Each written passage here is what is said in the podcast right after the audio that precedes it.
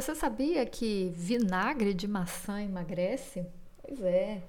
Aqui é Carlena Popa e muita gente é, vem me questionando e até mesmo comentando sobre isso, que toma vinagre em jejum para emagrecer é, antes das refeições. Será que realmente isso funciona?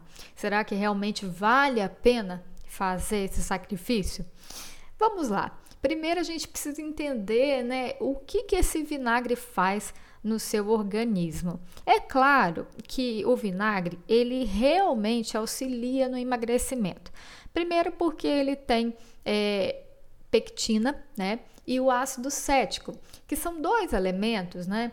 É, o primeiro porque ele tem é, uma quantidade de fibra e o segundo porque ele ajuda a você controlar a sua insulina. Então, isso quer dizer o quê?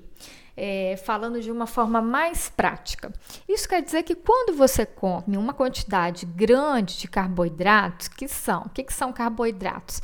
São biscoitos, massas, arroz, batata, macarrão, né? Esse, esse ácido cético do vinagre, ele ajuda a controlar a glicose que vai lá para sua célula. É, então não te dá aquele pico de insulina, ou seja, daqui duas horas, que é aquela fome que a gente tem depois, né? Aquela fome de leão quando a gente come muito carboidrato, é, ele vai ajudar a você não ter essa fome toda, né? E a quantidade de fibras também é, que tem, né, em, em relação à pectina, também ajuda. Mas isso não quer dizer que você vá comer uma pizza inteira e ele vai fazer esse milagre inteiro, né? Então, minha gente, não é bem assim, né? Ele auxilia, mas ele não faz o milagre.